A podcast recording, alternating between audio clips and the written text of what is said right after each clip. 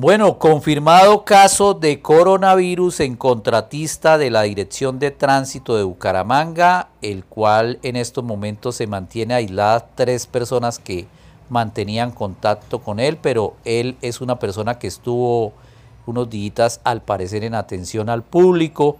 Y bueno, algo que no se ha revelado a la ciudadanía, a la comunidad y que es de interés común.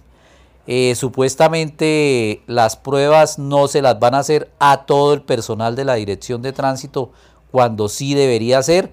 Supuestamente el que quiera la prueba la debe pagar. Rechazamos esa actitud de la administración actual porque eso es un problema de salubridad y entonces eso quiere decir que el manejo del COVID-19 en Bucaramanga ni es lo que indica el señor Juan Carlos Cárdenas. Nos parece una actitud irresponsable de parte de la alcaldía primero, que no se comente esta situación en una instalación de atención al público. Entonces, última hora, el papá de este contratista en cuidados intensivos, la madrastra en cuidados intermedios, la abuelita murió hace 15 días y no le hicieron la prueba, de razón que no aparece la totalidad de las personas contagiadas por COVID-19 si no hacen las pruebas. Adicionalmente, Dirección de Tránsito sin eh, dineros para temas de salud ocupacional.